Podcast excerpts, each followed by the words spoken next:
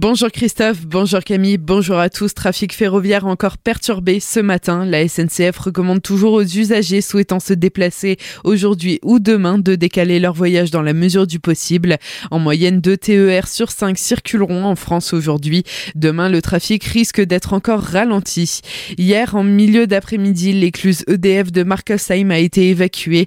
Elle était bloquée depuis lundi soir par des manifestants empêchant toute navigation fluviale sur le Rhin. Finalement, des dizaines de CRS ont été mobilisés pour les évacuer sous demande de la préfète. Ils ont quitté les lieux dans le calme, mais ont assuré avoir d'autres moyens d'action. Hier toujours, les jeunes handballeurs de Horbourvière ont eu la chance de partager leur entraînement avec les professionnels du SAHB. Cette année, les Lions de Célestat viennent à la rencontre des jeunes des clubs amateurs alsaciens. Ils leur proposent des ateliers ludiques de handball, hand fauteuil ou encore match sous le regard averti des pros. Un projet né sous l'égide de la collectivité européenne d'Alsace avec le soutien du comité 68 Alsace Handball.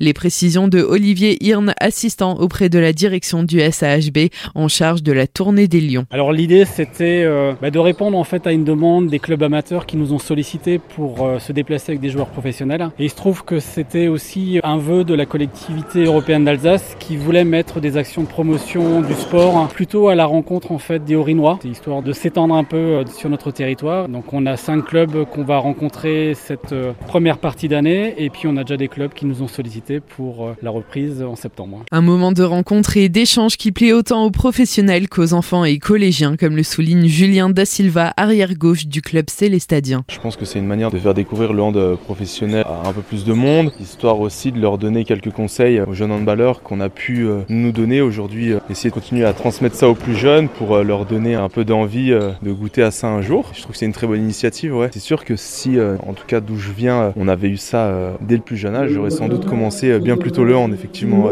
Après la tournée des Lions et l'Alsace Racing Tour avec le Racing Club de Strasbourg, la collectivité européenne d'Alsace compte mettre ce dispositif en place avec cinq autres clubs de haut niveau alsaciens.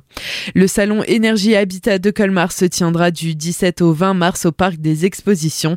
Pour sa 42e édition, il souhaite toujours améliorer son expérience de visite avec des conseils d'experts, et animation pour toute la famille.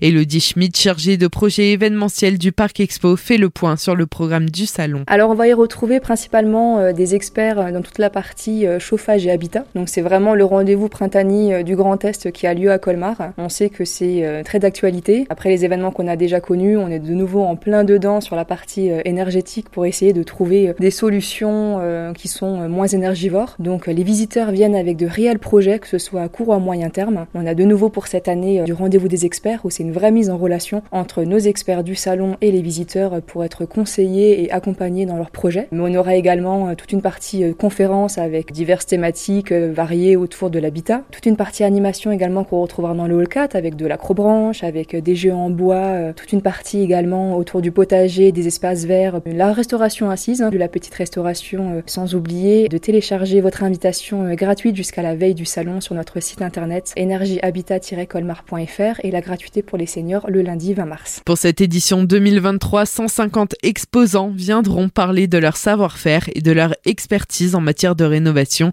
d'énergie et de construction. Il est également possible de prendre rendez-vous en amont du salon sur le site énergiehabitat-colmar.fr.